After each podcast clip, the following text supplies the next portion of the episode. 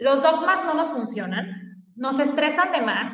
La nutrición hay que también descomplicarla. Por ejemplo, yo también escucho a muchos colegas que dicen, es que tú no puedes tomar decisiones, tú tienes que ir con un experto que te diga qué hacer.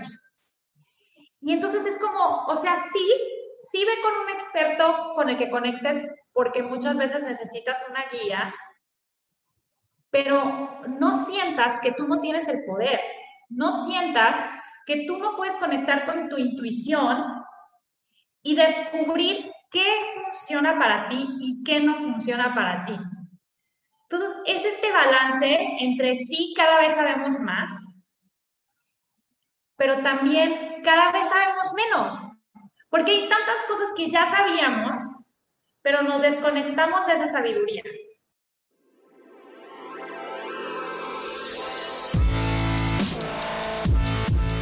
Bienvenidos, Injodibles.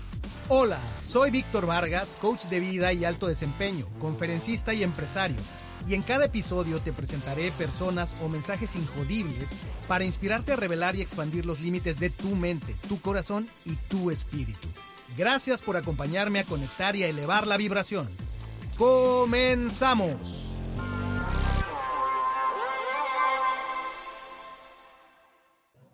Bienvenidos Injodibles. Encantado el día de hoy, engalanado con una invitada que tiene un significado especial. Es alguien que tuve la dicha de, con este serendipity del universo, conocerla, verla en un momento muy peculiar, creo yo que en un punto de inflexión en su vida, en su carrera, y sin duda, pues una persona con un brillo muy especial. Déjenme darles algunos datos de mi invitada y por qué estoy tan contento. Ella es IIN Health Coach certificada por el Institute for Integrative Nutrition en Nueva York.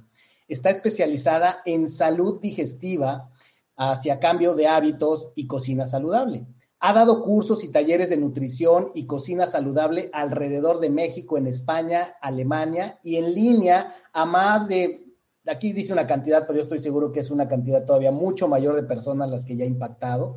Y durante varios años ha ayudado a cientos de mujeres en su práctica a incorporar hábitos saludables en su vida, reparar su digestión y recuperar su vitalidad para sentirse bien por dentro y reflejarlo por fuera es fiel creyente de ejercer la nutrición combinando la sabiduría ancestral, me encanta, y la ciencia moderna. Su filosofía se basa en aprender a escuchar al cuerpo, seguir la intuición, encontrar un balance que te permita vivir en paz, disfrutando cada paso del proceso, utilizando los alimentos como medicina, los sabores como inspiración y la practicidad como herramienta para crear un estilo de vida que perdure. Vaya mensaje, vaya introducción. Y ni más ni menos, mi queridísima invitada, me honra presentarla, es María Cervantes. Hola María, ¿cómo estás? Bienvenida. Hola Víctor, muchas gracias de verdad por la invitación. Estoy súper feliz y me siento súper honrada de estar en este gran podcast donde has entrevistado a gente que admiro muchísimo. Entonces estoy muy contenta de estar aquí hoy contigo. Pues felices los dos, María. Déjame rápidamente darle un poquito más de detalle a la gente. Cuando nos conocemos, eh, pues María haciendo este gran trabajo y preparándose, cosa que ya nos contará todo lo que ha logrado. Nos conocimos hace tal vez poquito menos de dos años en, un evento eh, muy interesante, un evento muy poderoso, MP Live, con Andrea Rojas, que lo organiza Andrea Rojas. Eh, de mensaje premium. Y pues ahí se dan cita toda la comunidad de personas que están haciendo eh, infoproductos, que están haciendo cursos en línea y que están siendo coachados a través del método de, de Andrea Rojas y su equipo. Ahí es donde yo voy, por un lado, acompañando a Cici, mi esposa, que igual pues está haciendo un trabajo estupendo, eh, forma parte de esa comunidad y yo me uno y bueno, pues quedo maravillado. Y entonces, pues de estas cosas eh, eh, providenciales de la vida, en algún momento escojo un lugarcito donde sentarme, eh, estoy ahí muy interesado viendo todo lo que está pasando, los, ponentes y demás, y pues descubro a mi lado a una chica con un brillo especial, una sonrisa maravillosa, que los que tengan la oportunidad de ver este episodio en, YouTube, pues verán de lo que estoy hablando. Y los que no, imagínense, con una sonrisa muy especial y nos saludamos y empezamos a platicar. Y pues fluyó muy padre la conversación. Ya después sí también venía porque estuvo también exponiendo y demás. Y pues ya nos conocimos los tres y tuvimos una charla maravillosa. Y decía yo, ya nos contará María, creo que ese fue un punto de inflexión se estaba cocinando algo muy importante para lo que vendría para María Cervantes, eh, más conocida muchas veces en redes sociales como Más Vida María, pero ella nos dirá. Y así es que aquí la tenemos. Estoy feliz de que María esté aquí y estamos aquí para honrar su viaje del héroe, su gran historia. Y como sabes, María, a, a la usanza, en la tradición de este podcast, honramos la historia iniciando con esta frase poderosísima que es, érase una vez esa pequeña María? ¿Dónde empieza esa historia? Bueno, pues eh, esta historia comienza en Cuernavaca, Morelos, donde yo nací. Mis dos papás son de Colima, pero ahí me tocó nacer a mí y crecer durante 14 años. tuve una infancia bastante feliz, la verdad, eh, muy privilegiada en muchos aspectos. La primera de tres hermanos, y eso siempre me hizo crecer muy rápido. Mis, mis papás, haciendo lo mejor que pudieron, me dieron muchísima responsabilidad desde muy chica. Entonces, parte de cómo desarrollé mi personalidad fue siempre tratando de sobresalir con mis logros para obtener el orgullo de mis padres. Eh, eso me hizo muy extrovertida, muy tipo A, es decir, tengo una meta y voy por ella, extremadamente necia y terca con lo que quería y con mis opiniones sobre la vida. Eh, pero bueno, obviamente también dentro de esta máscara que creé de ser una persona muy segura, una mujer muy segura de sí misma, también pues con muchas inseguridades, muy autocrítica conmigo misma, ¿no? O sea, siempre exigiéndome lo mejor, que si bien me ha ayudado a lo largo de mi vida, también ha sido un proceso en el que he tenido que trabajar. Eh, muy conectada con su parte masculina, es decir, con toda esta parte racional, lógica, eh, de este drive para hacer las cosas. Y mm, siempre, siempre con, esta, con este pensamiento de que tengo que hacerlo mejor en todo lo que hago. Y pues así crecí eh, y básicamente todo lo que me proponía lo lograba. O sea, a lo mejor suena un poquito no humilde decirlo, pero era la verdad. Yo era la típica niña de puros dieces que desde secundaria hizo un plan de vida que le pusieron a hacer en una clase. El otro día justamente me encontré ese plan de vida y yo a los 14 años ya sabía lo que iba a estudiar, dónde lo iba a estudiar, eh, bueno, hasta cuántos hijos iba a tener y a dónde iba a viajar. Todo ya estaba escrito ahí y curiosamente muchas de esas cosas sí han sucedido. Entonces, bueno, pues em, logrando todo lo que se proponía, eh, pero obviamente también con sus heridas eh, que todos traemos de, desde nuestra infancia, em, protegiéndome de ellas lo más posible, pero obviamente conforme, pero muy inconsciente de ellas, ¿no? En su momento muy inconsciente y en este momento también, em, pues manifestando ciertos patrones que hasta mucho tiempo después pude empezar a, a trabajar, ¿no?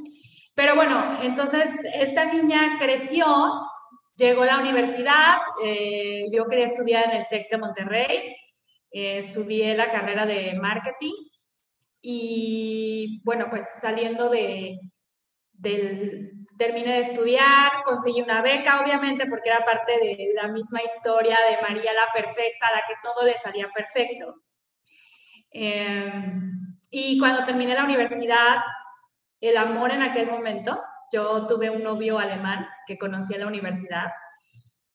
Eh, pues el amor y las ganas de emprender, porque siempre desde chiquita yo supe que quería emprender, porque eso, fui, eh, eso fue lo que siempre vi en mi casa. Mi papá era emprendedor, mi mamá siempre tenía sus proyectos, entonces realmente para mí nunca fue una pregunta trabajar para alguien más. Lo hice eh, dentro de mis prácticas profesionales, tuve la oportunidad de irme a Miami a trabajar. Están, eh, bueno, entonces, el punto es que el amor, cuando iba a la universidad y las ganas de emprender, me llevan a Alemania. Y en Alemania estuve cuatro años, creamos un, mi exnovio y yo creamos un proyecto de comida rápida saludable y fue una experiencia increíble, me enseñó muchísimo. En realidad, para este momento, yo no tenía ninguna idea de lo que era, o sea, no tenía ningún conocimiento de cocina saludable ni de comida saludable. Era algo que yo nunca me había cuestionado en mi vida. Simplemente yo era una mujer que parte de sus inseguridades siempre fue el peso como muchas mujeres, ¿no? Realmente no siento que sufrí de sobrepeso a lo largo de mi vida, pero sí era algo que yo tenía muy metido en la cabeza, una de esas creencias limitantes que todos tenemos. Entonces... Es, esta parte donde la historia de Érase una vez, nos cuentas toda esta infancia y todo cómo va desenvolviéndose esta María de alto desempeño, esta María enfocada, y viene a esta siempre conexión con la parte de la historia de hasta que un día, ¿no? y llegamos a esta parte ah. donde el amor, salir de México, te das cuenta de patrones. ¿Y qué pasó entonces, María? ¿Qué, qué pasa a partir de ese hasta que un día qué ocurre? Ocurre, ocurren varias cosas. Primero ocurre que yo no, no empiezo a no estar bien físicamente estando en Alemania, yo me empecé a sentir mal físicamente.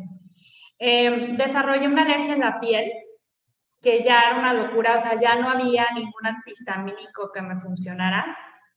Eh, después me empecé a sentir súper cansada, sin motivación, y precisamente porque María siempre busca soluciones, empecé a buscar una solución y encontré un artículo que hablaba sobre los licuados verdes en Facebook.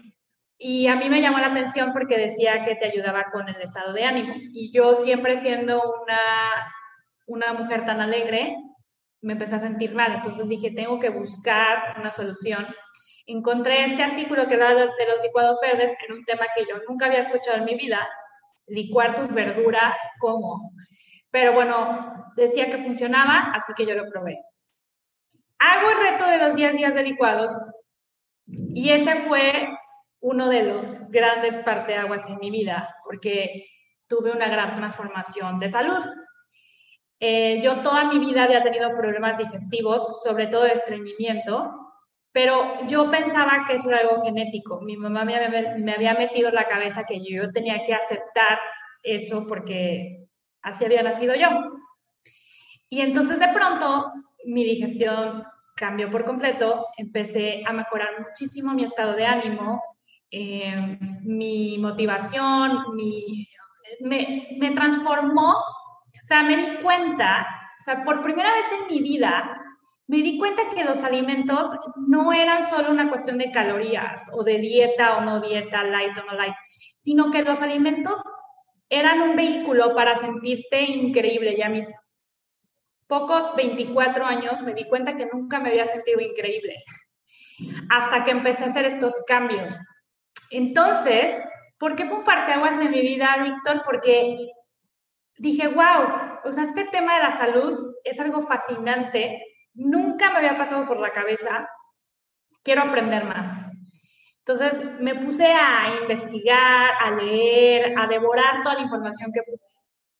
Hasta que llegó un momento y dije, ¿sabes qué? Es que yo me quiero dedicar a esto. O sea, yo estudié marketing, me encanta el marketing, lo utilizo hasta el día de hoy, pero me está gustando este tema de la salud. Así que me metí, ahí fue cuando decidí estudiar Health Coach.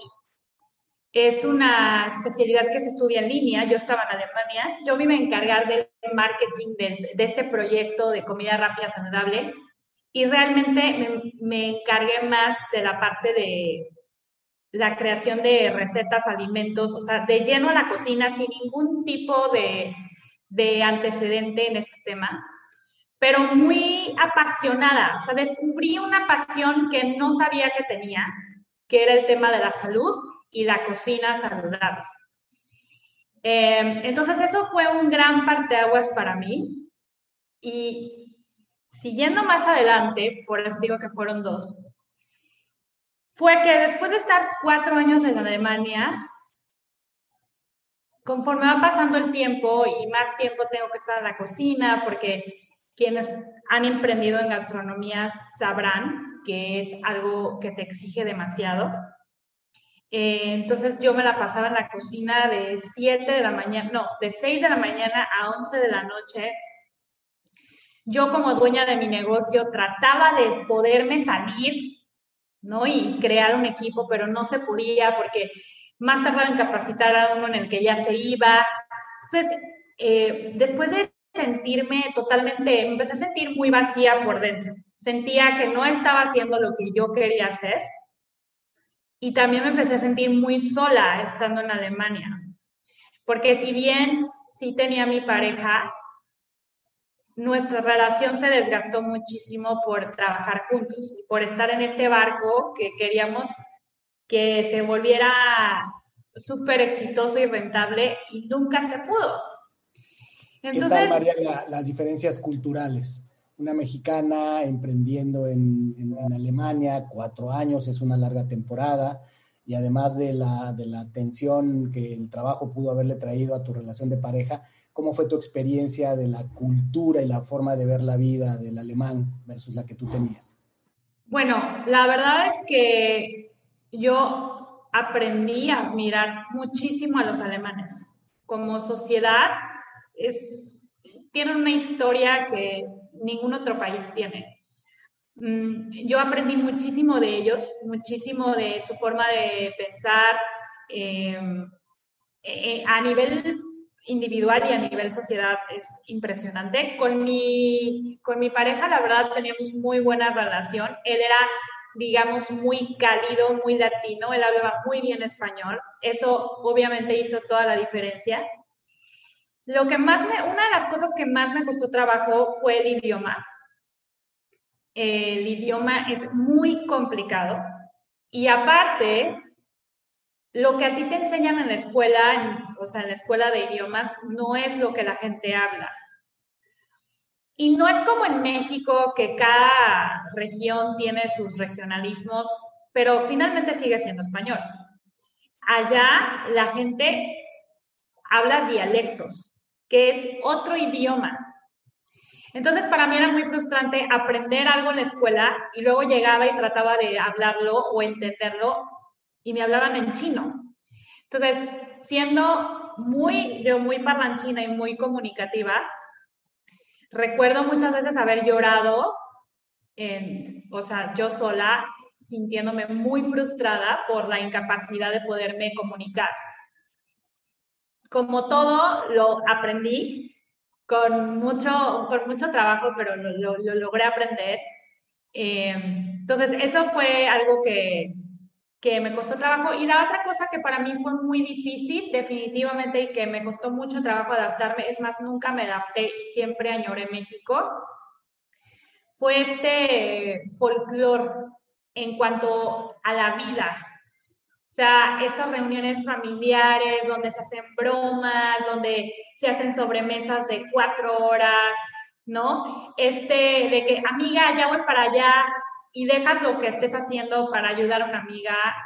Es ese como folclore al que estamos acostumbrados los mexicanos, o de que estás en un restaurante y te echas unos tequilas y que venga el mariachi y nos cante una canción.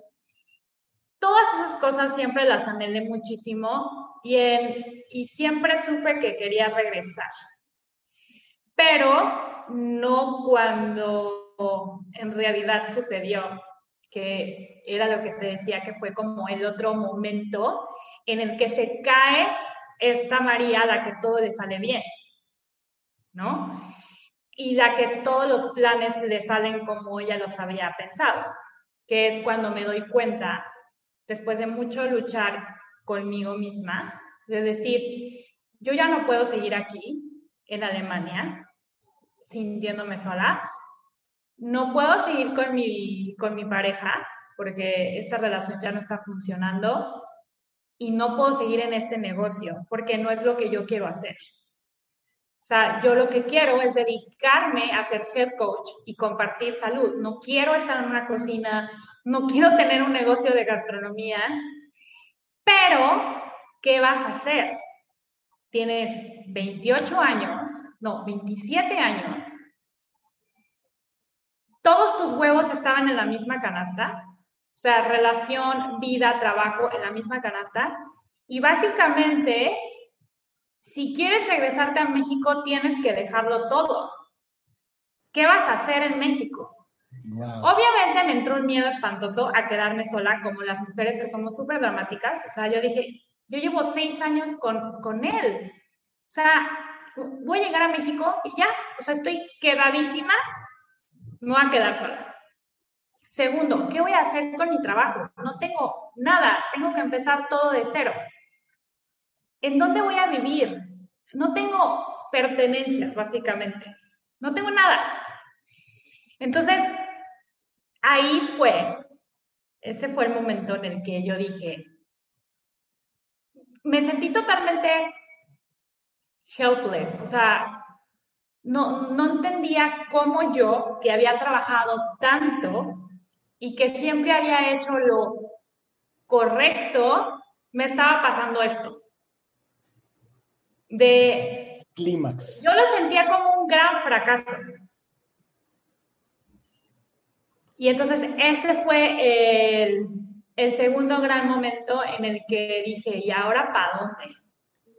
Punto de quiebre eh, intenso, de donde llegas a una situación límite como dices, te sientes eh, helpless, sin ayuda, te sientes eh, que tienes que empezar de cero y ahí es donde, donde entra la injodibilidad y el valor.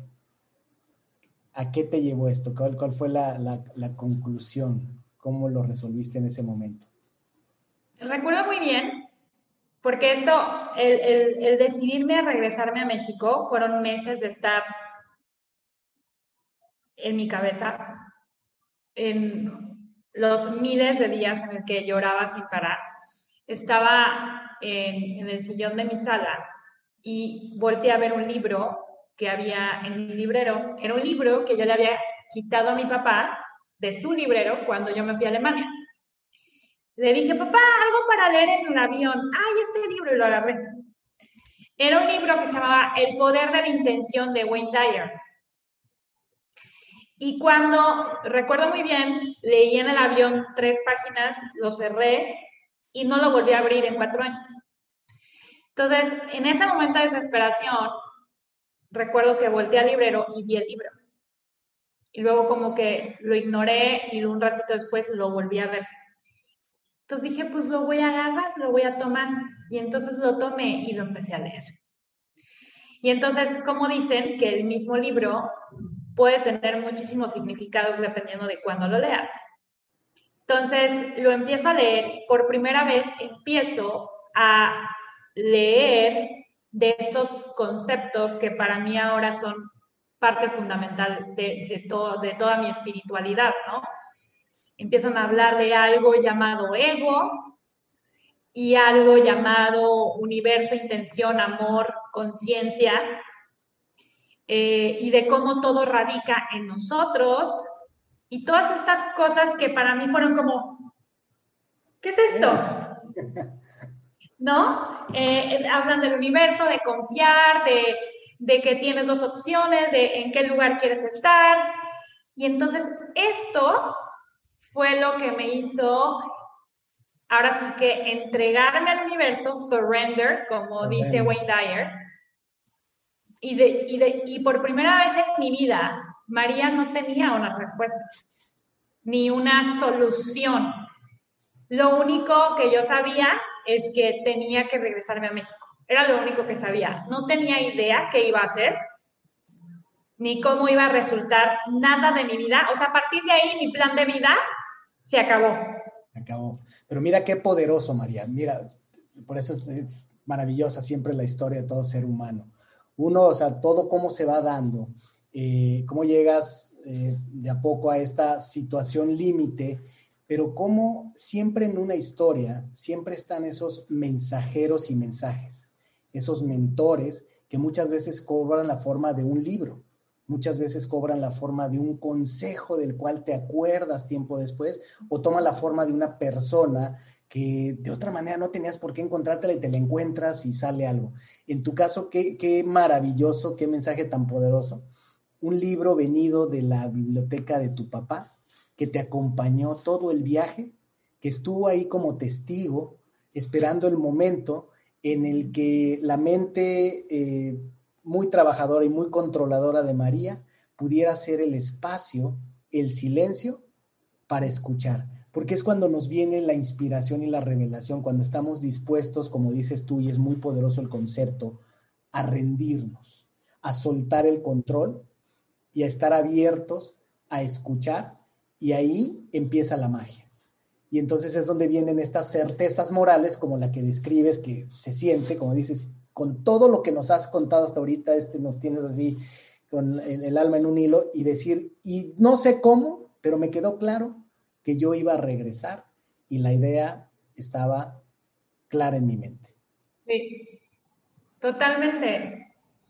Y pues así me voy, con todo lo que había construido, soltándolo con dos maletas y mi Bullet porque no la iba a dejar por nada. Buenísimo. Y regreso a México, a Colima, donde viven mis papás. Ya no regreso a vivir con ellos. Regreso a una casa em, que, bueno, que gracias a Dios mis papás todavía tenían y, bueno, eso me alivianó al principio porque pensar en llegar y pagar rentas me hubiera vuelto loca en ese primer momento. Pero bueno, regreso a México y cómo es la vida, porque te decía que tenía yo dos, dos preguntas muy fuertes, ¿no? ¿Qué voy a hacer? ¿A quién voy a conocer? ¿Me voy a quedar sola el resto de mi vida? Porque siempre me faltó describirme, pero siempre he sido una romántica empedernida y súper enamorada del amor. Y dos, ¿qué va a ser de, mi, de mi, trabajo, de, mi profesión, de mi carrera? Eh, pero algo sí tenía en mente en cuanto a, lo, en cuanto a lo de la carrera, era que yo quería hacer un negocio digital. Era lo único que sabía, porque ya había vivido lo que significaba un negocio no digital, eh, los costos que implica el, el sacrificio que implica para el emprendedor escalar un proyecto offline. Y dije, no más, o sea, yo un, un, negocio así no vuelvo a hacer. O sea, si voy a hacer un negocio y sí lo quiero hacer, porque siempre he tenido muy claro que quiero ser mamá y que quiero ser mamá presente, pero también sé que no solo quiero ser mamá. Entonces, desde, desde ese momento dije, quiero hacer un negocio, quiero hacer un negocio online para poder escalar y para poder crear eso que quiero a largo plazo. Y casualmente, como es la vida, ¿no? Luego también me escriben muchas alumnas y me dicen, es que, ¿cómo doy el paso si no sé qué sigue? Y yo es que no tienes que saber qué sigue. O sea, deja que la vida te sorprenda, ¿no?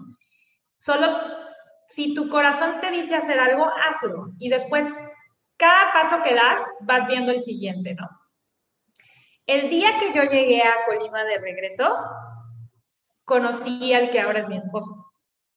El día que llegué a México, cuando yo no podía de, de, mi drama y de mi miedo de quedarme sola y que nunca más iba a conocer a nadie. El día que llegué. Así de curioso es el universo. wow. Em, o sea... A ver, no, nos tienes que contar, María, ¿qué pasó?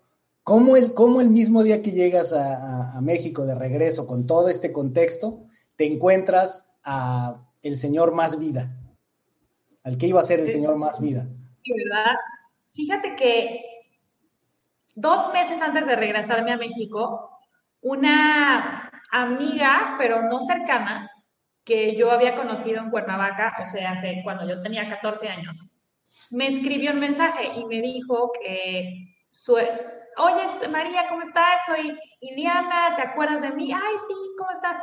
Fíjate que mi hermano se fue a Colima a hacer un proyecto y yo me acuerdo que tú eres de Colima, yo sé que estás en Alemania, pero quería ver si no le podías presentar a algunos amigos o a alguien para que conecte. Claro que sí, con muchísimo gusto, pásame su WhatsApp.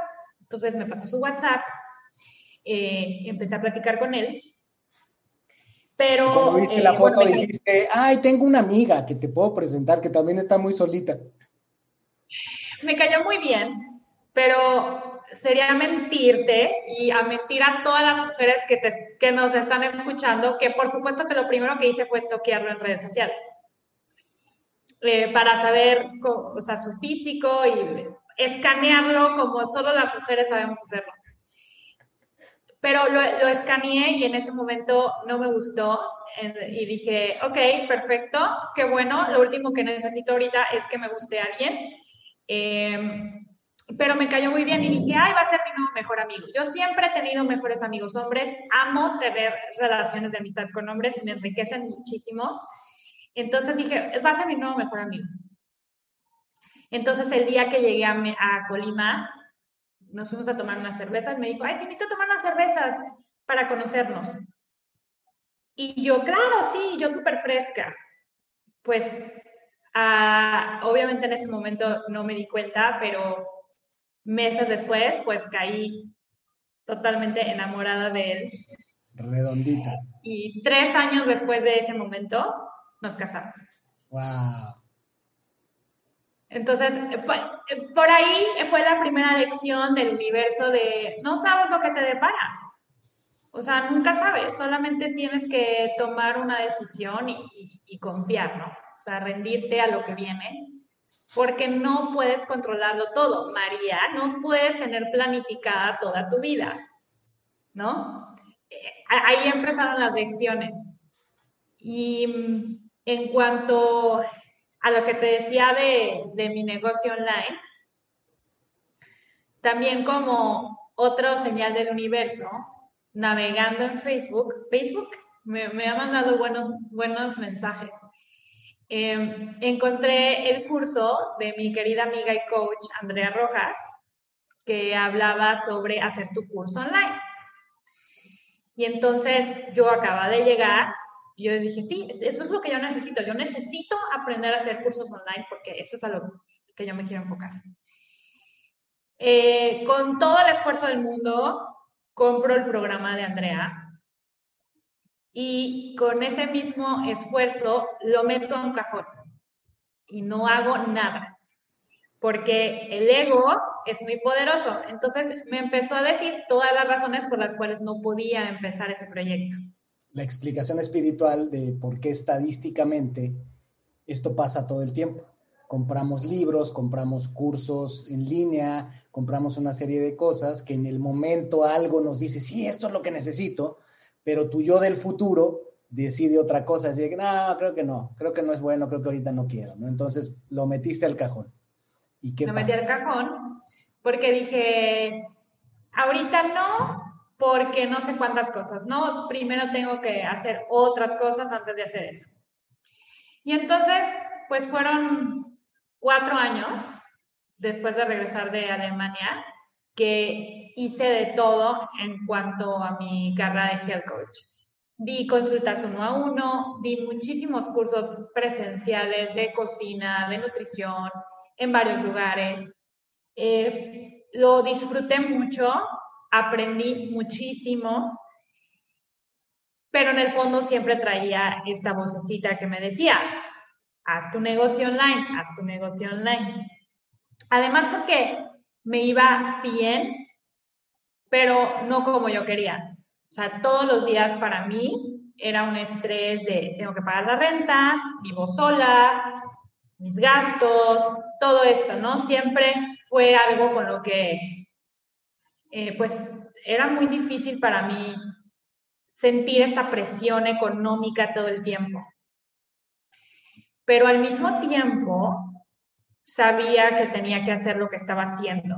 Entonces, no, para mí nunca hubo otra posibilidad. Tenía amigas que me decían, ¿por qué no te metes a trabajar a algún lado?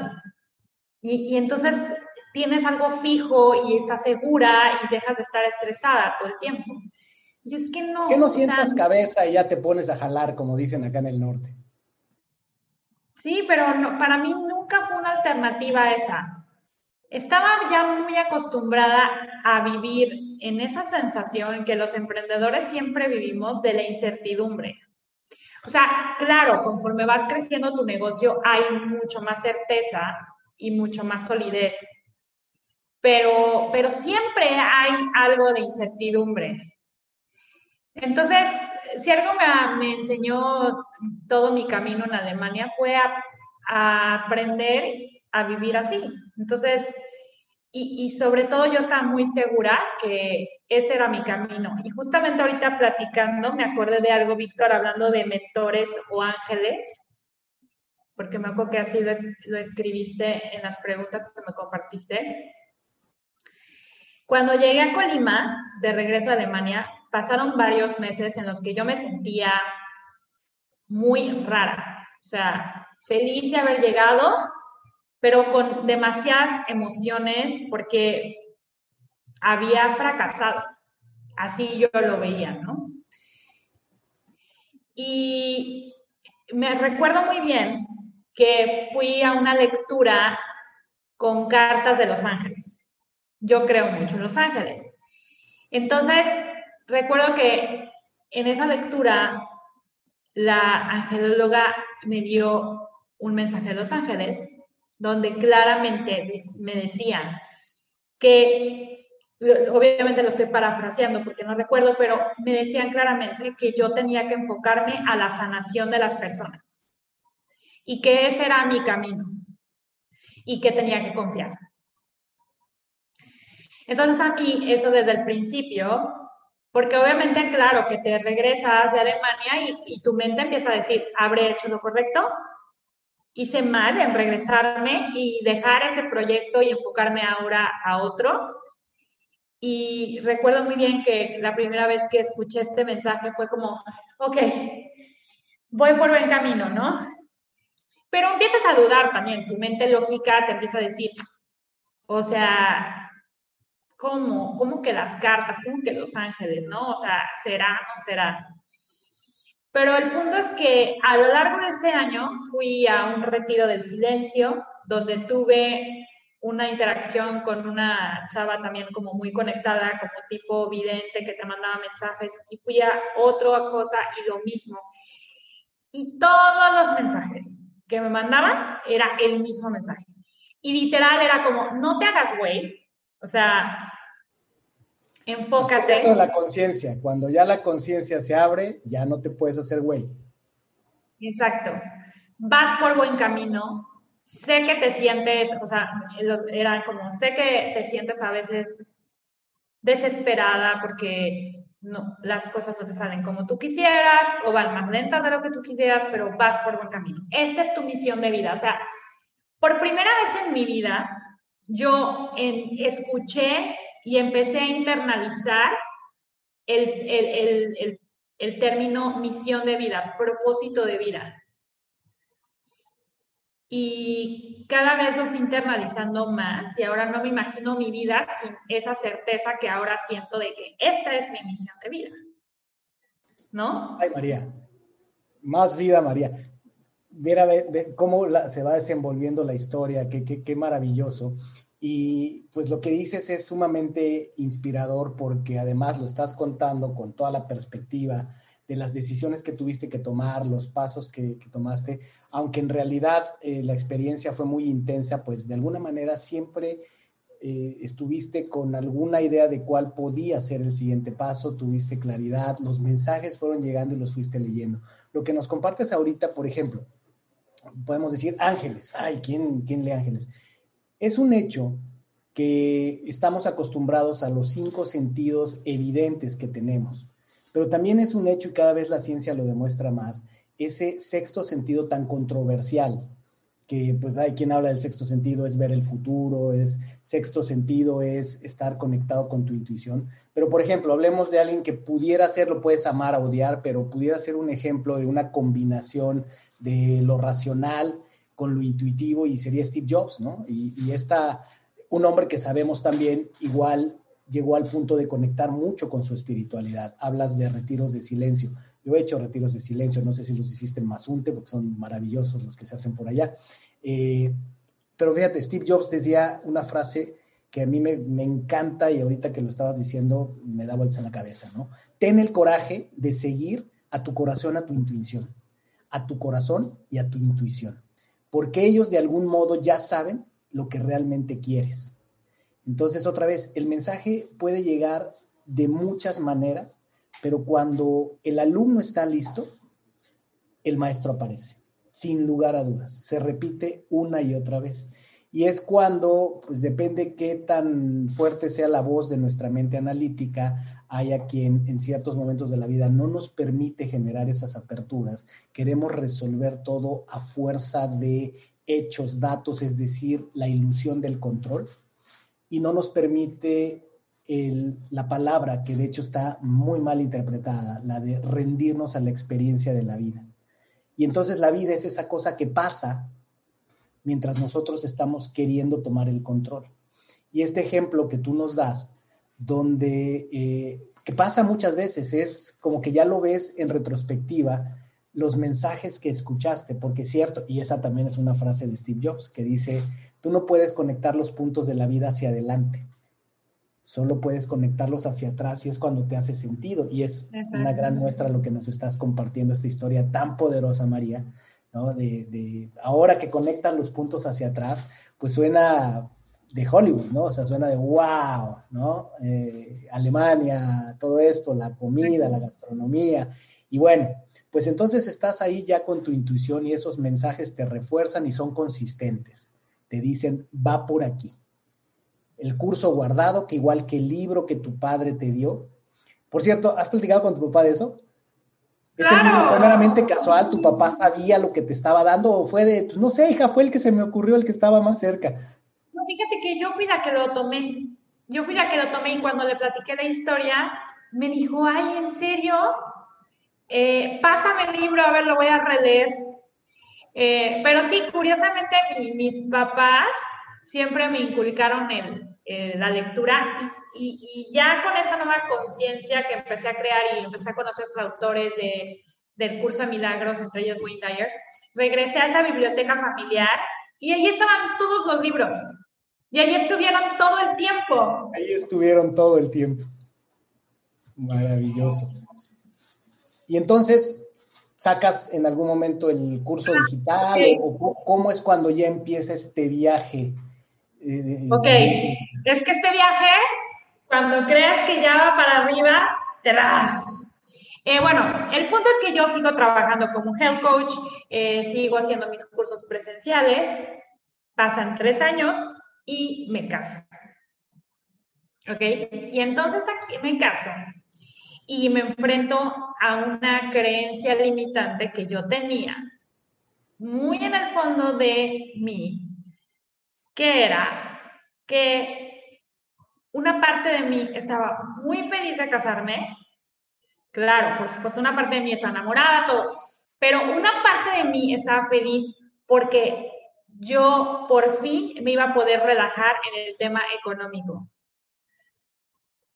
Yo siempre dije, siempre me sentí una mujer súper independiente y súper feminista pero en el fondo, y obviamente eso lo analicé después, no en el momento, sí tenía esta creencia de el que me va a mantener es mi esposo y yo siempre voy a trabajar, pero mi capacidad o lo que yo puedo ganar está topado y está bien y lo voy a usar como decimos, como dicen la generación de mi mamá, para mis chicles.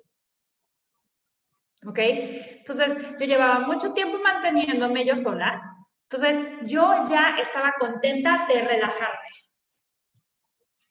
Entonces, me caso con un hombre extremadamente trabajador, que todo el tiempo que yo lo había conocido le había ido bien. Entonces ya como que sentía, ay, qué a gusto, ¿no? Me caso y la vida me pone otra prueba difícil porque mi esposo, de siempre haber tenido trabajo, él trabaja por proyectos que tiene que concursar, entonces, pero siempre había tenido proyectos. Y nos casamos y durante seis meses no hay proyectos. Eh, entonces, esto empezó a tener un peso muy importante en mi relación. Yo tenía esta idea equivocada de que el primer año de matrimonio era increíble, era un año de miel. Y ahora que le platico a mis amigas casadas y gente más grande que está casada, me dicen, es que ¿quién te dijo esa mentira de que el primer año era luna de miel? Al contrario, es el año más complicado, de los más complicados del matrimonio. Y yo es que no entiendo en qué mundo yo estaba viviendo, pero yo me empecé a sentir extremadamente como solo me pasa a mí, ¿no? O sea, ¿qué está pasando? Mi relación está fatal, porque obviamente había una gran presión económica. Yo ahí empecé a darme cuenta que me empecé a sentir igual que en mi relación pasada. O sea, ahí empecé a hacer cabo de todos los patrones que estaba yo siguiendo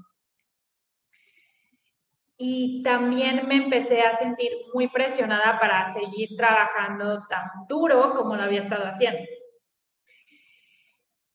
Fueron, fue un año muy complicado, muy, muy, bueno, fue más de un año, como año y cacho, muy complicado en el que empecé a cuestionarme todo otra vez. O sea, otra vez sentí que después de supuestamente yo ya era espiritual, yo ya entendía cómo fluía la vida, yo ya había superado y sanado no sé cuántas cosas, tras, ¿por qué me está pasando esto? ¿Por qué estoy repitiendo esos patrones?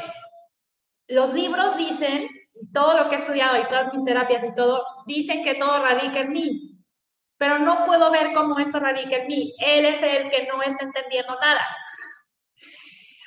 Eh, entonces, fue otra vez como, ¿es en serio que otra vez? O sea, yo pensé que ya había pasado la prueba, porque tenía esta idea, obviamente errónea, de que ya es una prueba y ya la hiciste, ¿no? Entonces fue como dig deeper. O sea, ¿qué está pasando? ¿Qué onda con mis heridas? ¿De dónde vienen? Él me las está proyectando. ¿Qué tienen que ver conmigo? ¿Cómo le hago para no volver a repetir el mismo patrón? Porque claro, estuve a punto de volver a hacer lo mismo, de irme de mi relación. Y en el fondo me seguía sintiendo infeliz porque no estaba haciendo lo que yo sabía que tenía que hacer con mi negocio. Y eso lo proyectaba obviamente en mi relación. Entonces, fue un año de muchos llantos en el baño, de mucho buscarle, rascarle, ir, ir, hasta que pues, empecé a salir, empecé a salir, empecé a, a aprender, a sanar cosas que creía que ya tenía sanadas. Y recuerdo muy bien, a finales del 2019, sintiéndome muy mal ese año nuevo, mi esposo y yo peleados, fatal dije, bueno, con todo y todo voy a hacer mi vision board. Voy a hacer mi vision board porque, no, finales del 2018, perdón.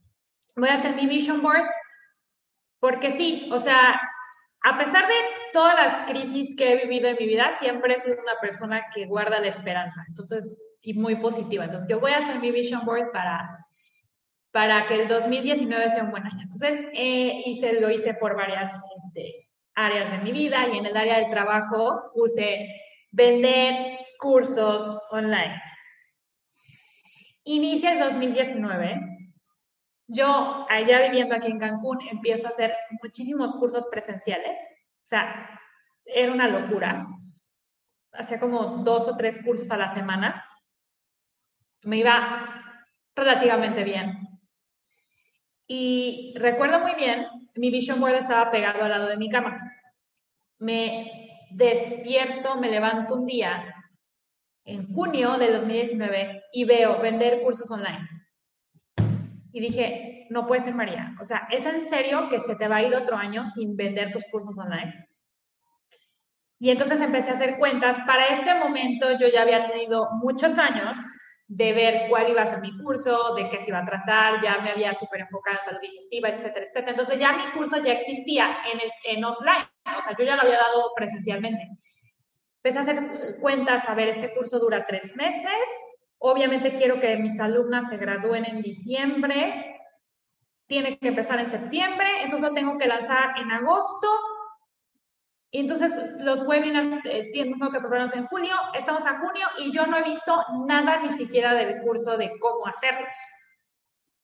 Pero se me metió a la cabeza y dije, no hay forma que pase otro año posponiendo esto. Lo tengo que hacer por mí. No sé qué va a pasar con mi relación. Tengo que hacer esto por mí. Por mí, por mi futuro, por mi estabilidad, por todo. Entonces, en el periodo de mes y medio, me puse a estudiar cómo hacer un curso online. Sacaste del cajón el curso. Saqué después de cuatro años del cajón el curso.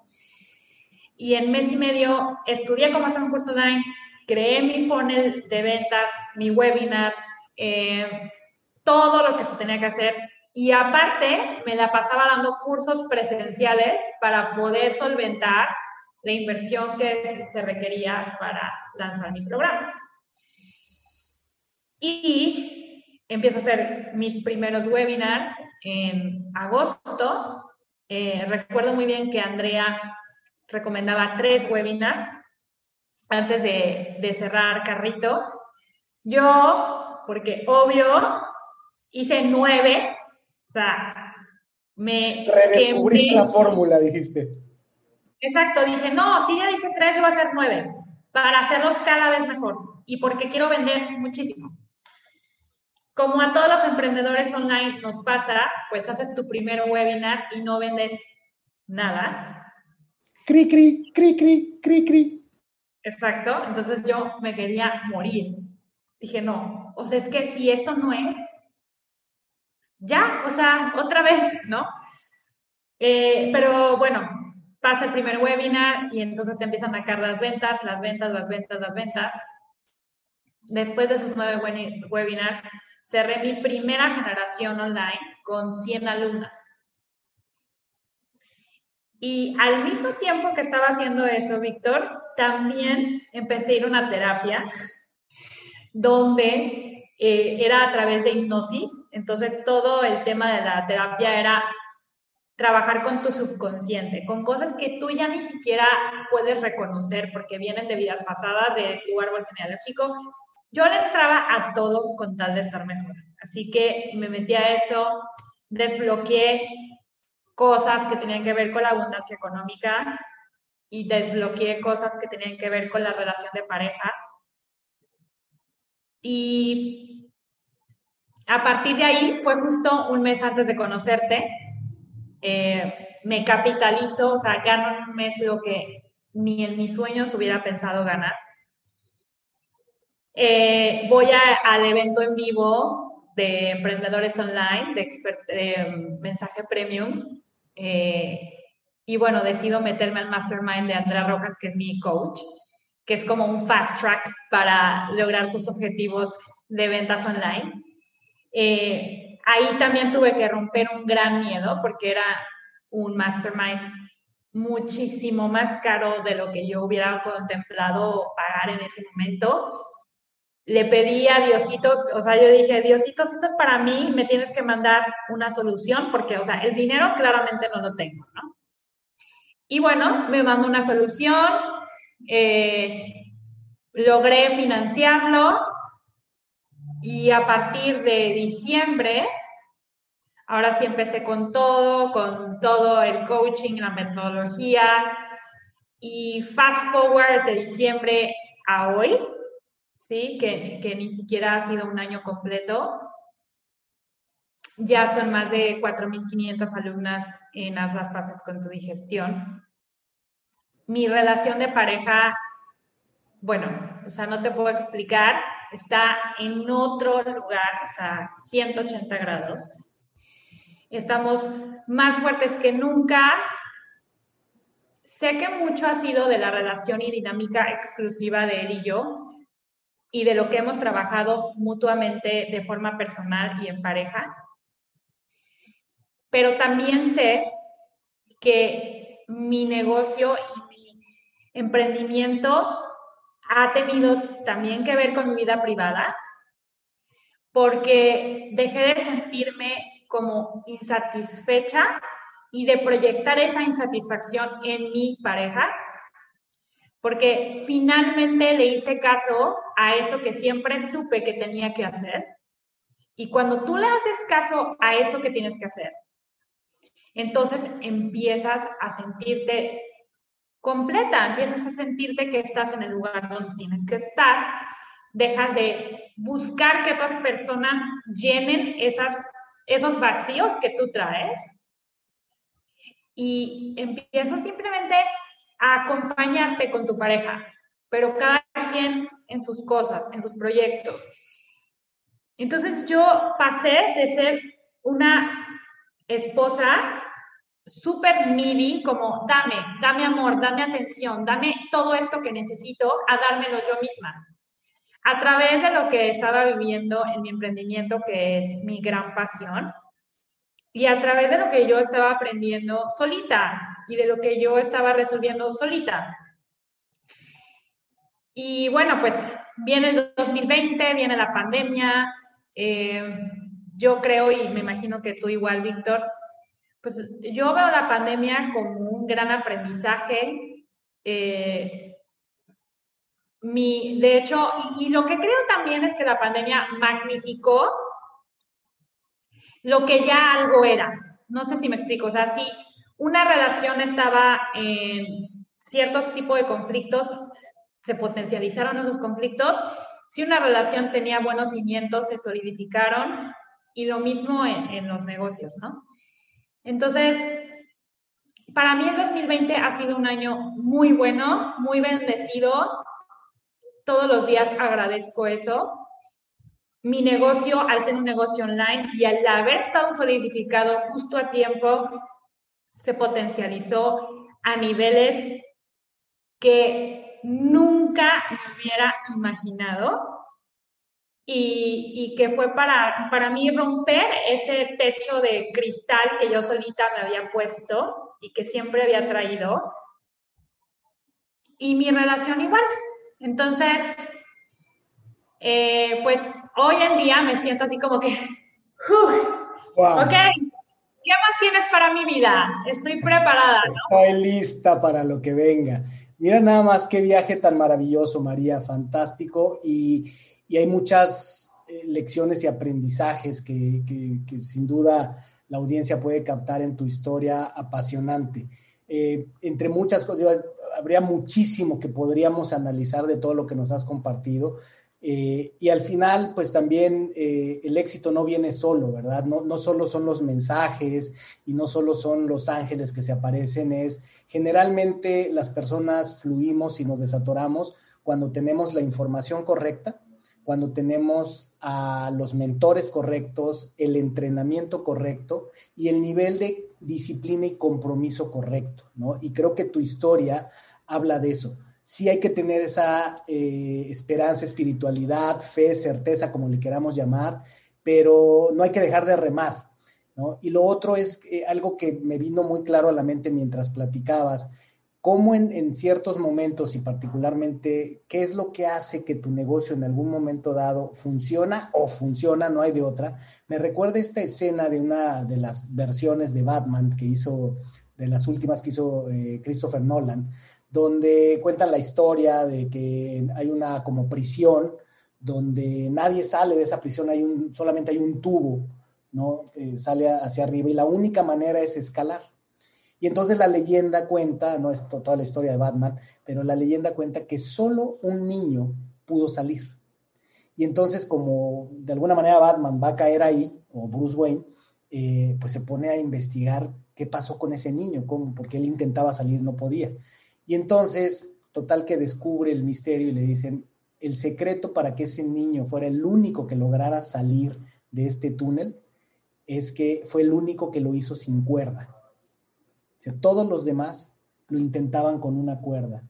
Y pues siempre llegaba un momento donde se cansaban, donde lo que fuera, se soltaban, pues la cuerda los, los sostenía. Dice, este niño dijo, yo sin cuerda, o salgo o me muero. Y es, es este aprendizaje muchas veces, eso es lo que necesitamos. Muchas veces, mientras tengamos un pequeño resquicio de comodidad, vamos a regresar a la comodidad. Y es ese, luego lo hago, ese, no, ahorita estoy muy entretenido en esto, no, ¿a qué hora? No tengo tiempo, ¿no? Y es, finalmente, las situaciones límites son esas que nos dicen es vencer o morir. no hay como intentar, es o lo hago o lo hago y creo que tu historia habla mucho de eso, ¿no? Pero claro que detrás tiene que haber un espíritu fuerte, un espíritu injodible, un espíritu, una disciplina y aplicar todos tus recursos, todo esto que esta María eh, tendiente a la perfección, esta María organizada, esta María visualizadora, pero que además siempre ha combinado también esa parte intuitiva, pues entonces nos habla de esta maravilla.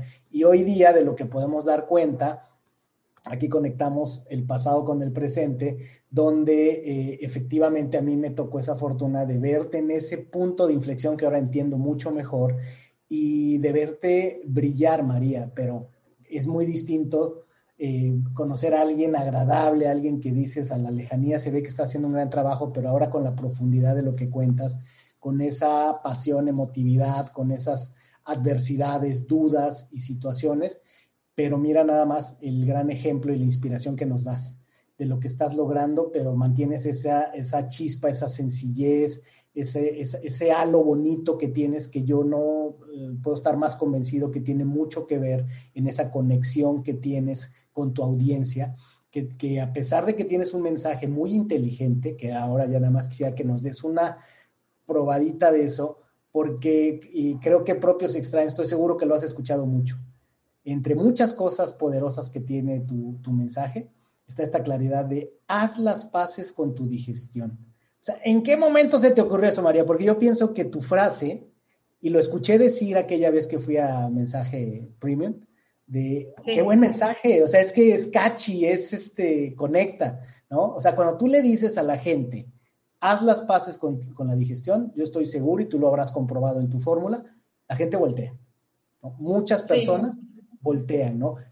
Ya nos contaste que imagino tiene que ver con esta experiencia que tuviste con la congestión, eh, eh, no sé, de intestino y demás. ¿Cómo, ¿Cómo, cómo, nace ese mensaje y cómo ese ahora es tu herramienta y cómo ese ahora es tu don y tu capacidad de ayudarle a las personas a cambiar la vida? ¿Qué pasa con la digestión? ¿Por qué tuviste esa iluminación de llegar a la idea de que había que hacer las paces con la digestión? De verdad creo, como decías, que todo te va llevando, ¿no? Y a lo mejor pienso, tuve metido en el cajón cuatro años la idea de hacer un curso online, pero estoy convencida de que eso me dio la capacidad de conectar y escuchar a cientos de mujeres con las que interactué de forma offline en mis cursos y en mis coachings uno a uno. Y el hablar con ellas desde que yo estudié la carrera de Head Coach, bueno, no la carrera, la especialidad de Head Coach, ahí claramente siempre me dijeron, tienes que encontrar tu nicho.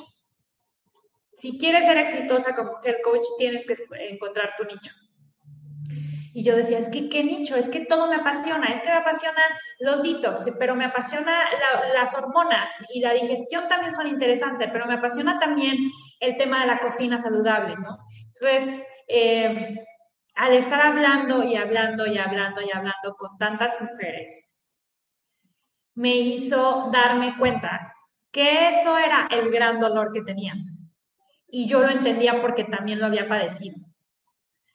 Y también, conforme fui estudiando más, sobre todo cuando estudié Ayurveda, que es la medicina tradicional de la India, que también es algo que uso mucho en todo lo que enseño, ahí lo decían clarísimo, ¿no? La digestión es la base de todo.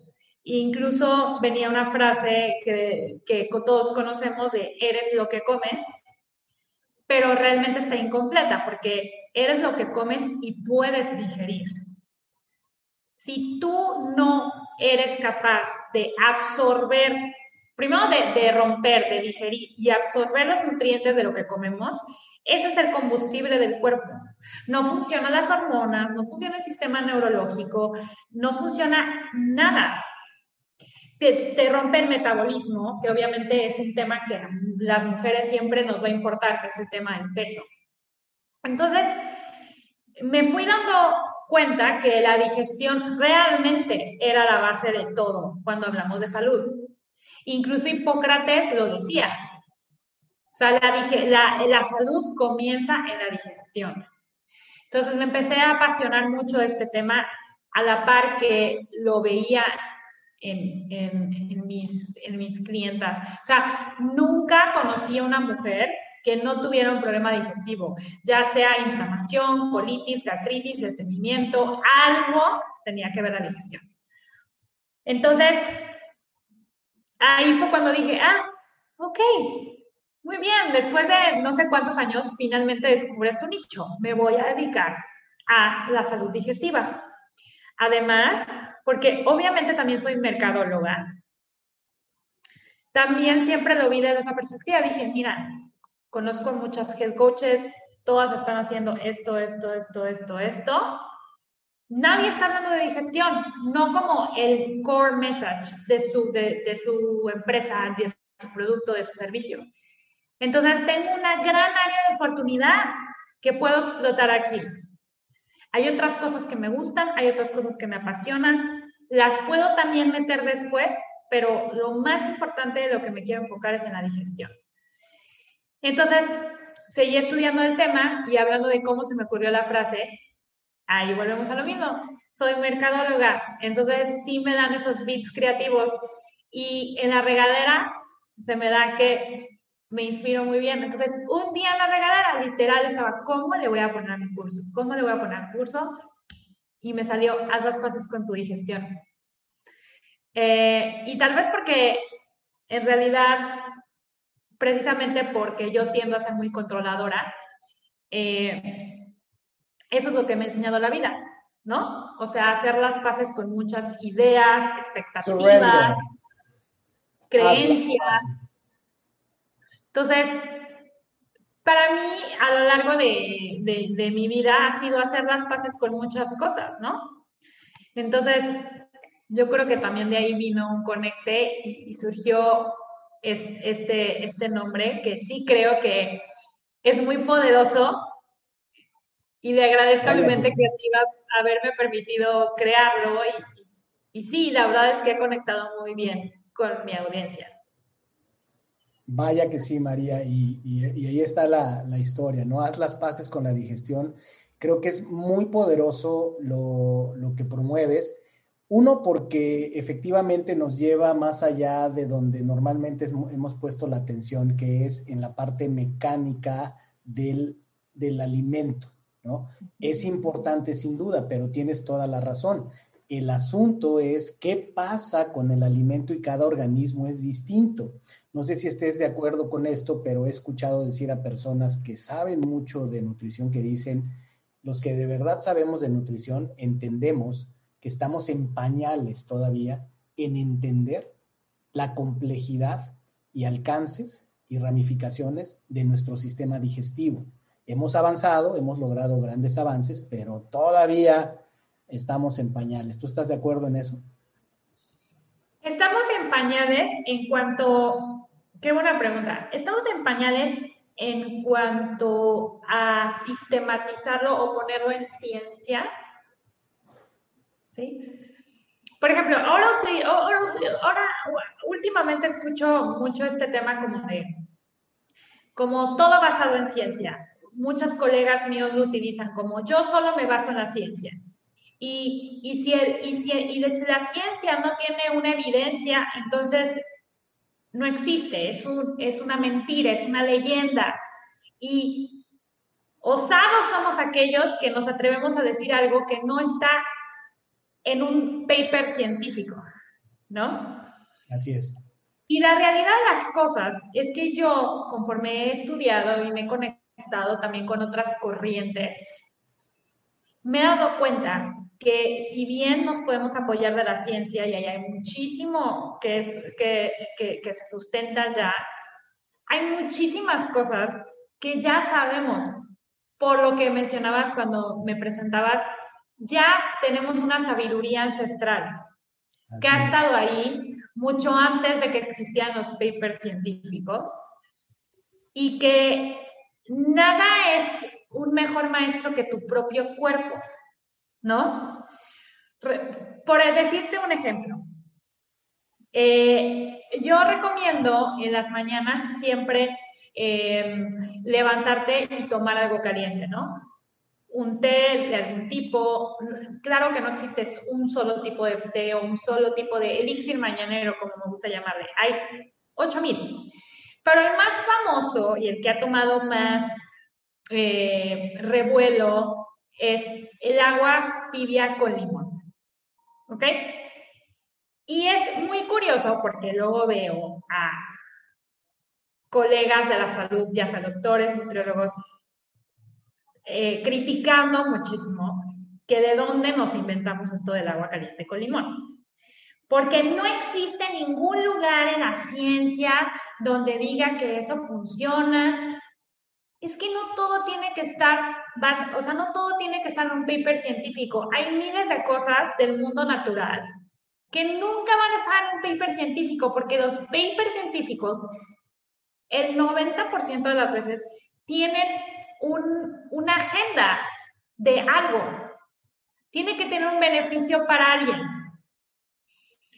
Y no solamente por el hecho de, explorar las posibilidades. Entonces, recuerdo muy bien que eh, cuando estudié Head Coach decían, falta eh, lo decían en inglés, ¿no? Lack of evidence is not the same as evidence of lack. O sea, no porque no haya evidencia, no quiere decir que no sea real. Experimentalo. Yo no necesito que un paper científico hable del agua tibia con limón. Me bastó experimentarlo conmigo y con cientos de mis alumnas para saber que te ayuda a la digestión, te activa la digestión. Hay muchas mujeres que conozco que se levantan, no pueden ir al baño, se toman esa agua con limón, les estimula la digestión y van al baño. Y así, así pasa muchas veces. Entonces, hay que también como que conectar con esa parte y entender que hay que observar a nuestro cuerpo y ver qué es lo que funciona. Y no ser tan dogmáticos. En la nutrición somos muy, son, la gente es muy dogmática trato de hacer es transmitirles que los dogmas no nos funcionan, nos estresan de más. La nutrición hay que también descomplicarla. Por ejemplo, yo también escucho a muchos colegas que dicen, es que tú no puedes tomar decisiones, tú tienes que ir con un experto que te diga qué hacer. Y entonces es como, o sea, sí, sí ve con un experto con el que conectes porque muchas veces necesitas una guía, pero no sientas que tú no tienes el poder, no sientas que tú no puedes conectar con tu intuición y descubrir qué funciona para ti y qué no funciona para ti. Entonces, es este balance entre sí, cada vez sabemos más, pero también cada vez sabemos menos, porque hay tantas cosas que ya sabíamos, pero nos desconectamos de esa sabiduría. Así es. Y fíjate que a eso me refiero cuando decía eh, de que hay quien eh, dice, en realidad estamos en pañales, y no nada más por el lado de la ciencia. Yo estoy totalmente de acuerdo contigo en que hay un problema de fondo con la llamada ciencia. ¿no? El problema es que se ha vuelto un culto, se ha vuelto una religión, tal cual. Y es un grupo como cualquier grupo religioso, como cualquier grupo de culto, se protegen, son extremadamente agresivos, vivir en el mundo de los papers, vivir en este tipo de cosas, que además, igual como todo sistema, todo sistema es corruptible. Y el mundo de la ciencia, pues hay bastante evidencia de eh, esto de los peer reviews y esto de finalmente, pues resulta que investigaciones científicas siempre van a acabar diciendo lo que le convenga a alguien.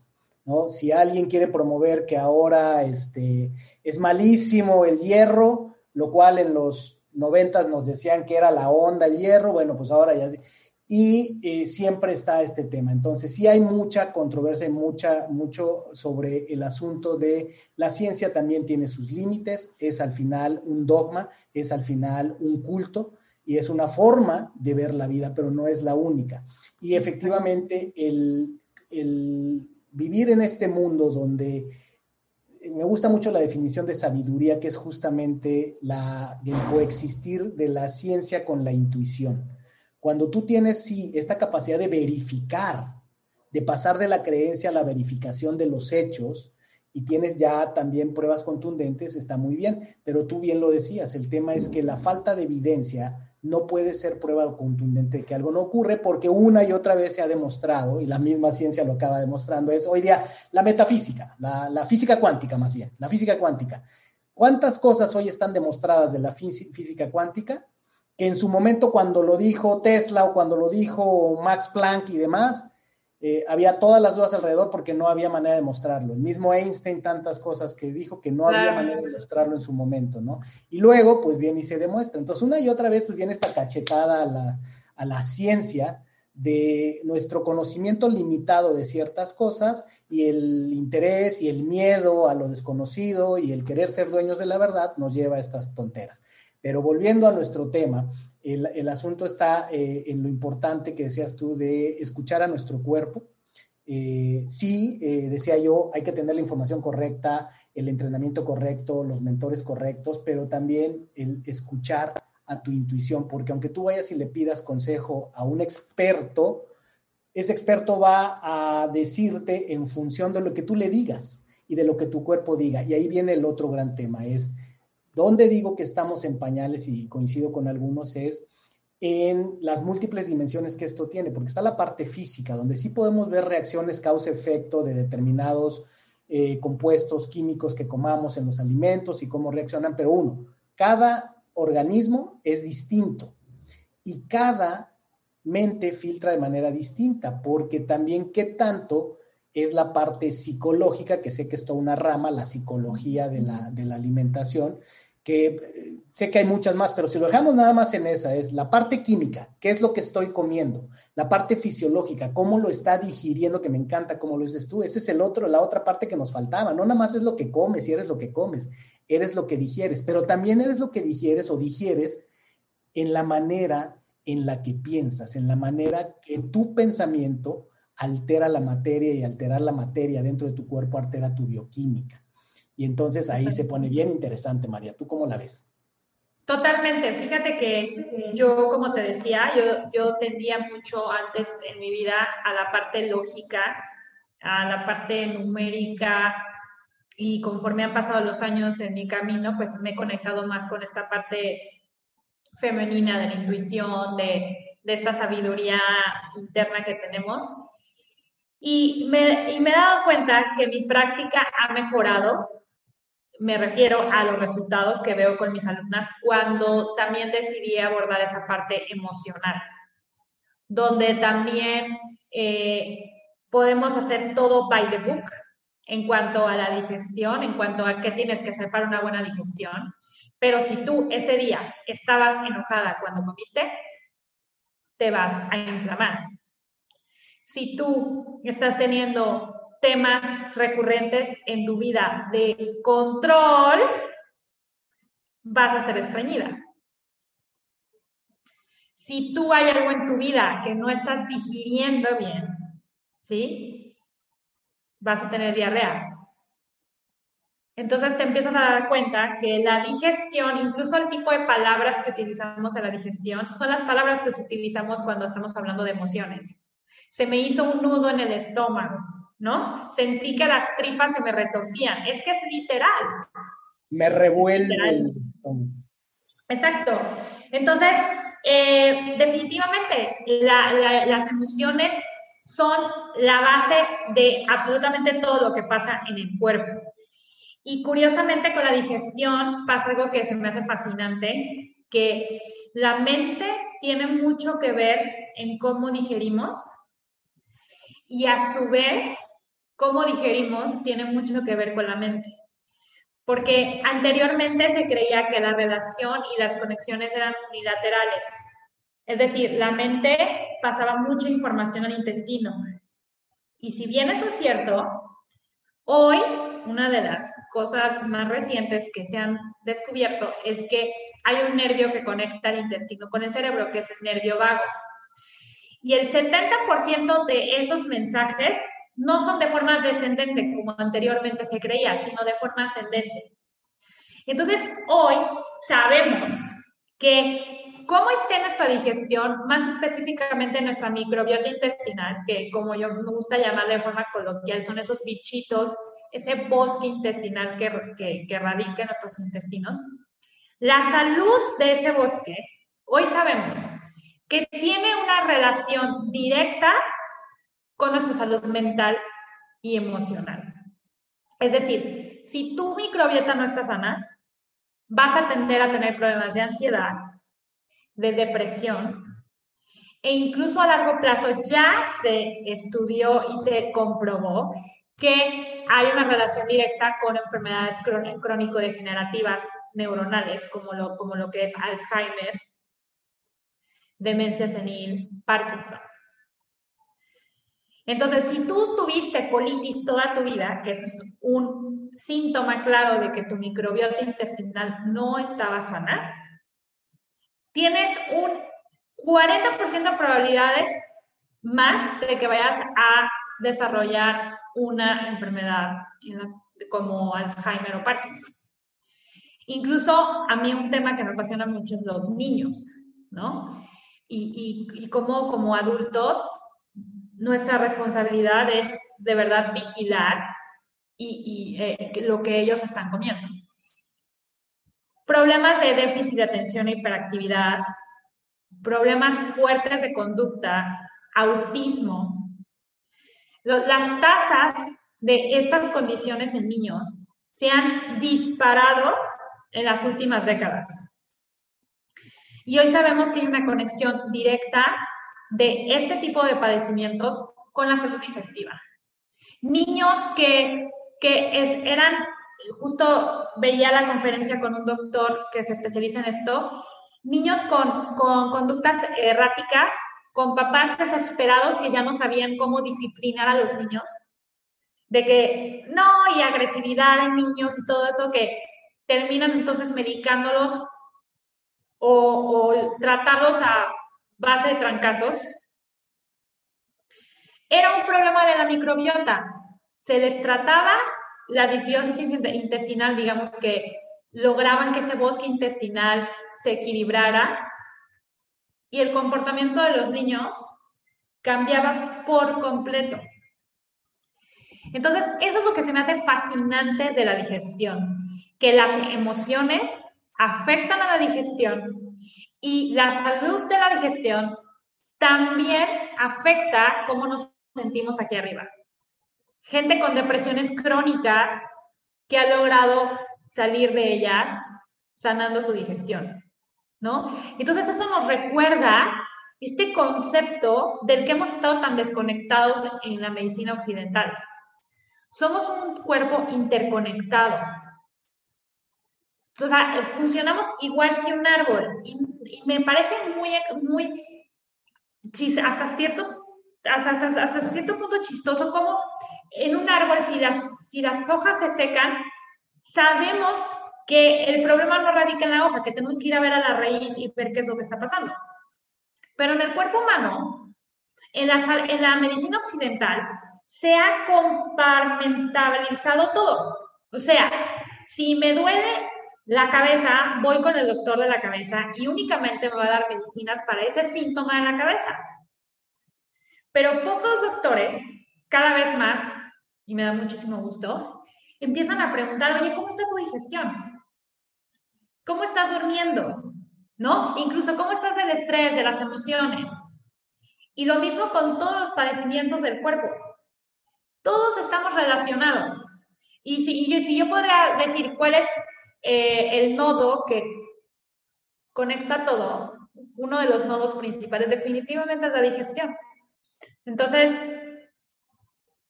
cuando entendamos que el cuerpo es un todo, como lo entienden muy bien las filosofías orientales de la medicina y la anatomía, todo empieza a funcionar mejor. Tengo alumnas que tienen fibromialgia, diabetes, hipotiroidismo, ovario poliquístico, que hoy en día son enfermedades crónicas que me impresiona el porcentaje de mujeres que están sufriendo de estos padecimientos.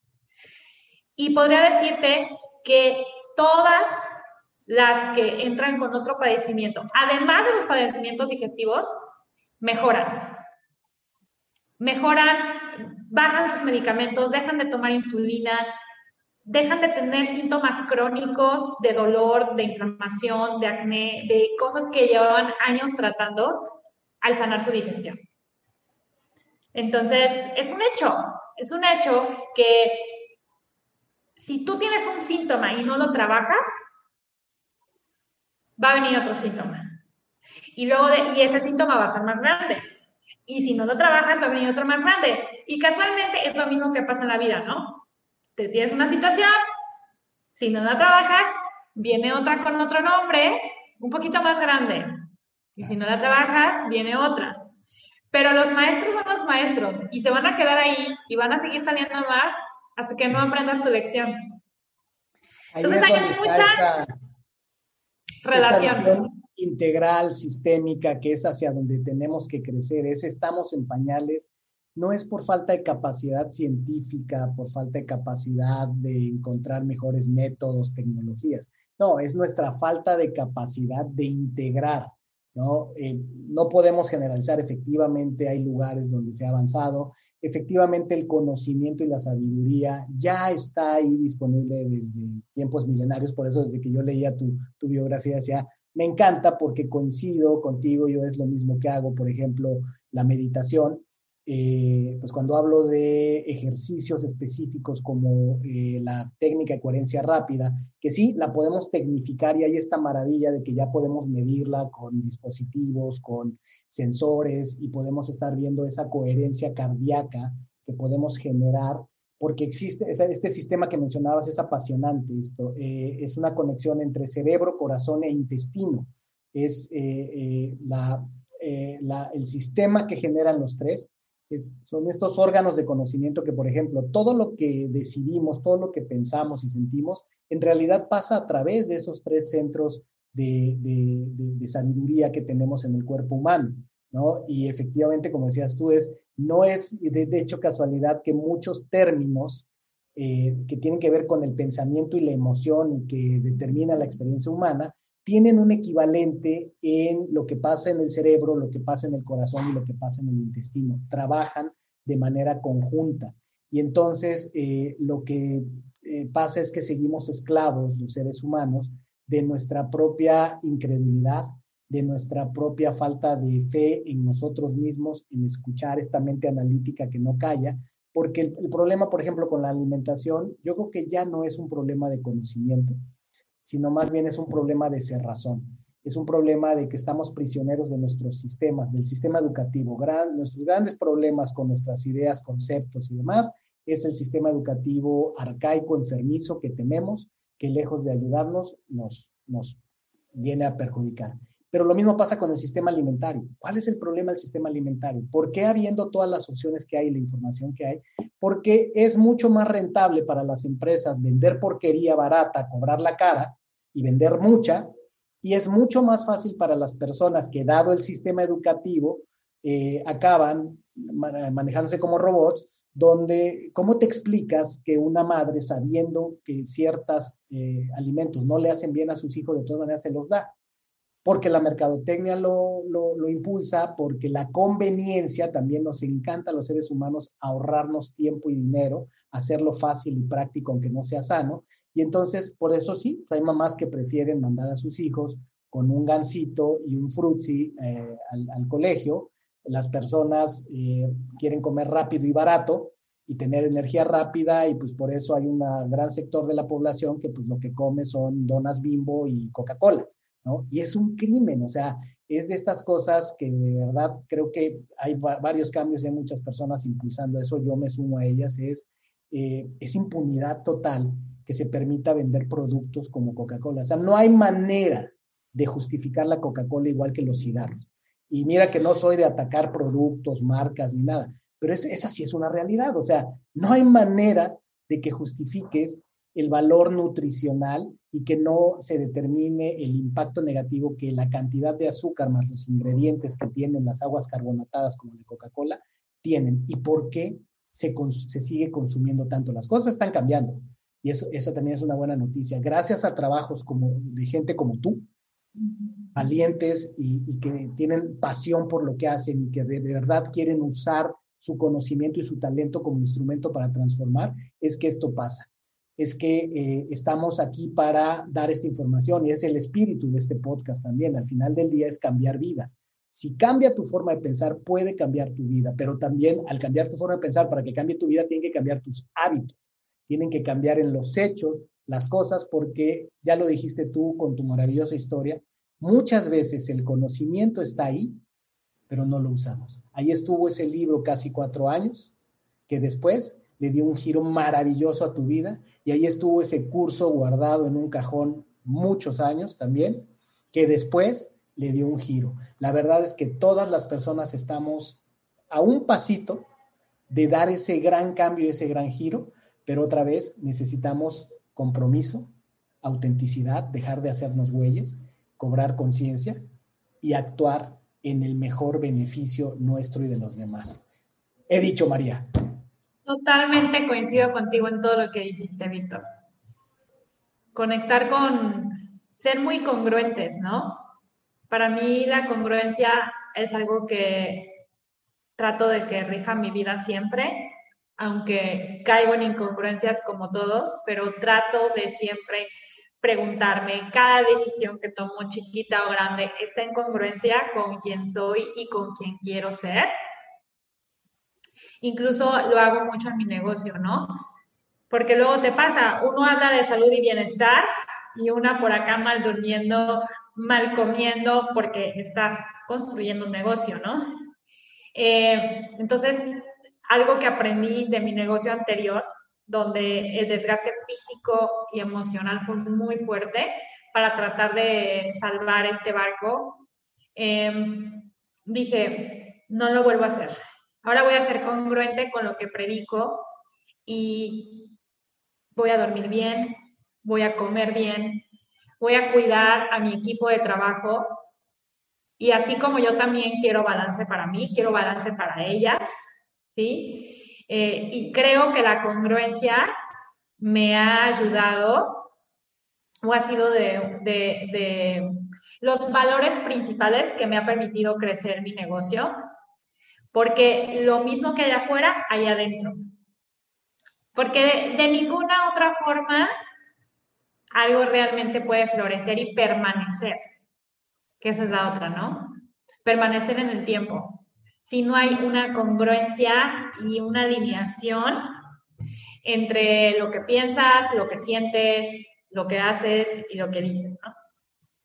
Estamos hablando el mismo lenguaje, María. De hecho, yo trabajo mucho con ese modelo, le llamo coherencia, es, es la manera en la que entiendo el trabajo con las personas. el modelo de coaching que utilizo lo he basado en, esa idea y estamos hablando lo mismo. Así es que para ir cerrando esta maravillosa historia, eh, María, de verdad, eh, bueno, encantado yo de, eh, nunca me imaginé la profundidad, eh, lo suponía, pero ya cuando platicas tu historia con todo esto, bueno, me siento honrado de que Injodible sea el vehículo y testigo de tu, de tu gran trabajo y tu gran inspiración.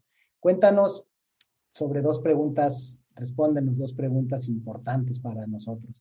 La primera es, dado toda tu experiencia y lo que nos has contado, María, para ti, ¿cómo funciona el universo? ¿Cómo lo explicarías?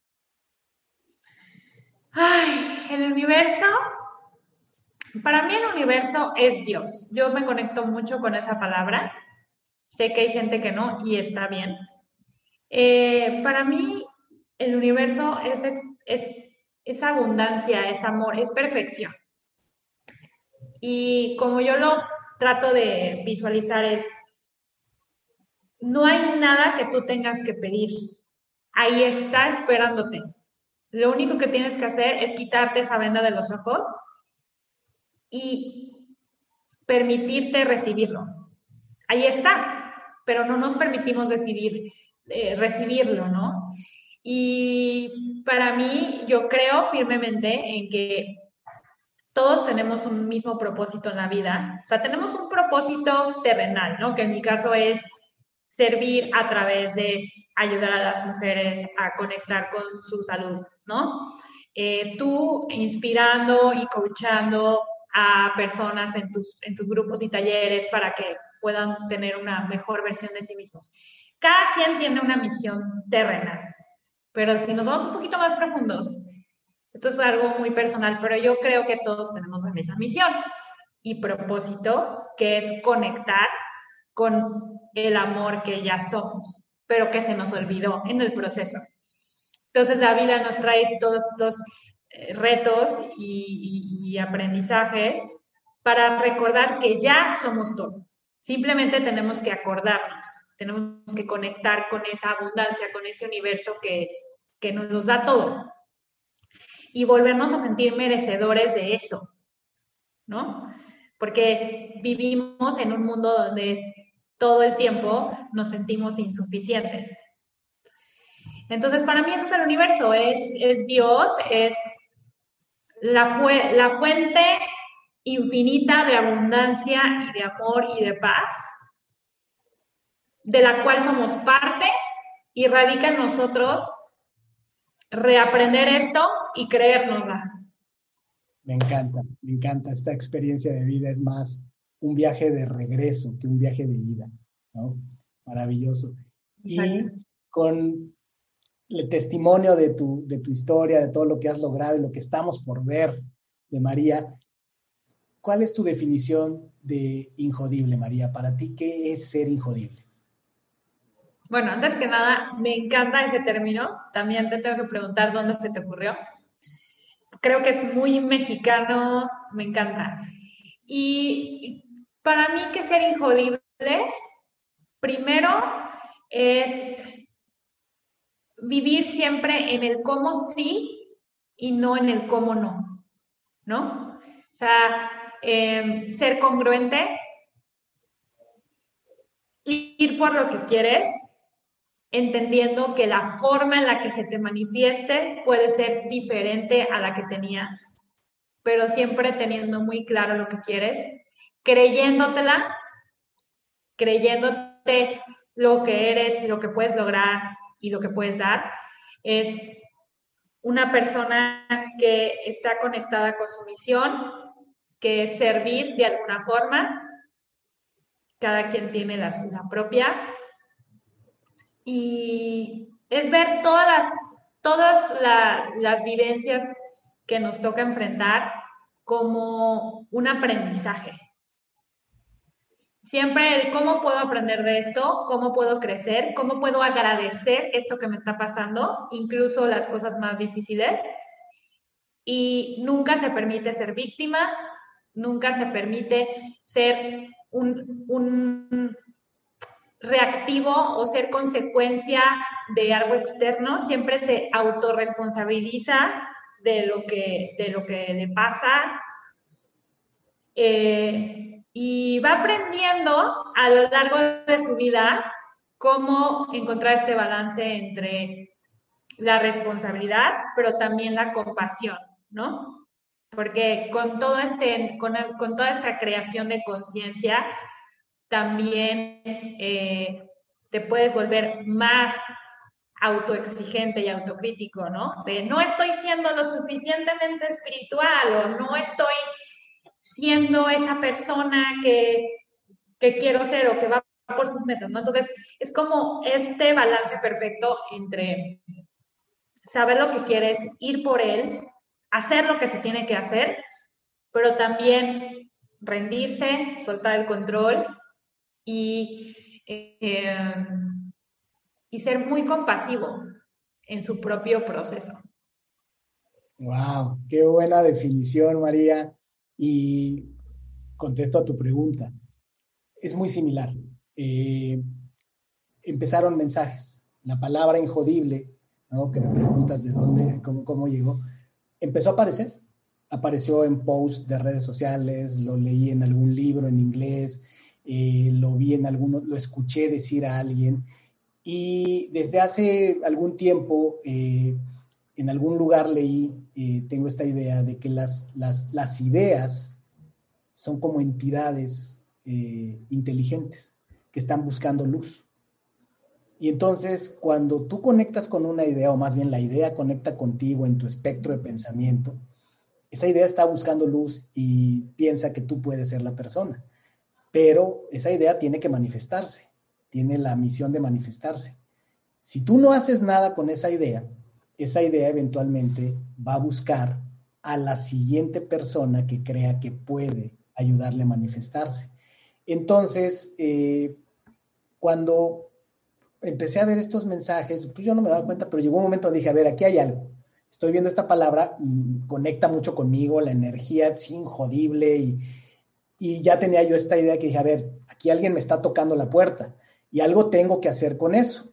Y sí me gustaría hacer algo con la energía de esa palabra. Y así nació la idea.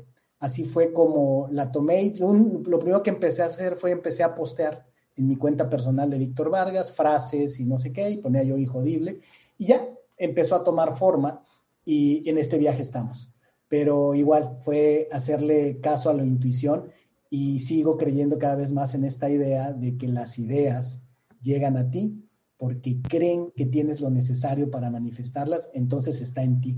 Y si no, pues el universo es justo y el universo es distributivo, es, estás ocupado, no es tu momento, no es ahora, next, el que sigue. De ahí salió, querida María. me encanta, me encanta y coincido contigo en eso que dices. Eh, sí, y siempre les digo a mis alumnas, si lo puedes visualizar es porque está esperando para ti. Simplemente tienes que dar la oportunidad. Es todo. Totalmente. María, cuéntanos, ¿dónde te puede encontrar la gente? ¿Qué viene? ¿Qué, qué, qué, qué, estás trabajando? ¿Qué estás cocinando? ¿Y dónde pueden conectar mucho más con tu sabiduría, con tu energía, con tu misión de ayudar a las mujeres y a las personas en general a conectar con su salud y su digestión? Gracias, Víctor. Bueno, pues me pueden encontrar en mis redes sociales como Más Vida María. Eh, estoy más activa en Instagram por todo el tema de las historias y todo, así que si tienen oportunidad de estar en Instagram, ahí me pueden encontrar. Eh, y si tengo una clase gratuita de cómo tres estrategias para reducir la inflamación, donde aparte de que se llevan información valiosísima, al final les comparto cómo pueden trabajar conmigo y ser parte de mi programa Haz las paces con tu digestión. Eh, ahí mismo en redes sociales viene la liga para registrarse. También te la dejo a ti para que lo dejemos en los datos de, tu, de este episodio. Y ahí, ahí me pueden encontrar cualquier duda, comentario que tengan de este increíble podcast o de cualquier cosa. Ahí me encuentran en los mensajes directos. Siempre estoy dispuesta a contestarlos y conectar con ustedes. Pues ya la escucharon, ya la vieron. Eh, encantadora. Así es María así la conocí, así la vi, así la siento, a pesar de la, de la tecnología, se siente la energía. Estoy seguro que, encontrarás muchísimo valor y mucho crecimiento.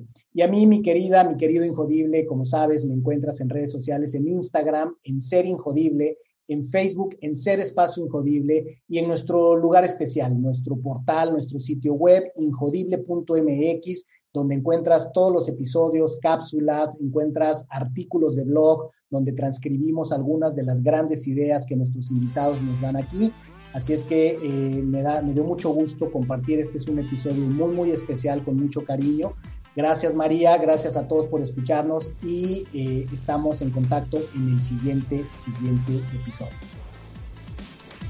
Gracias por haberme acompañado en un episodio más para moldear y forjar tu mentalidad injodible. Tenemos una cita con tu grandeza en el próximo episodio. Hasta entonces.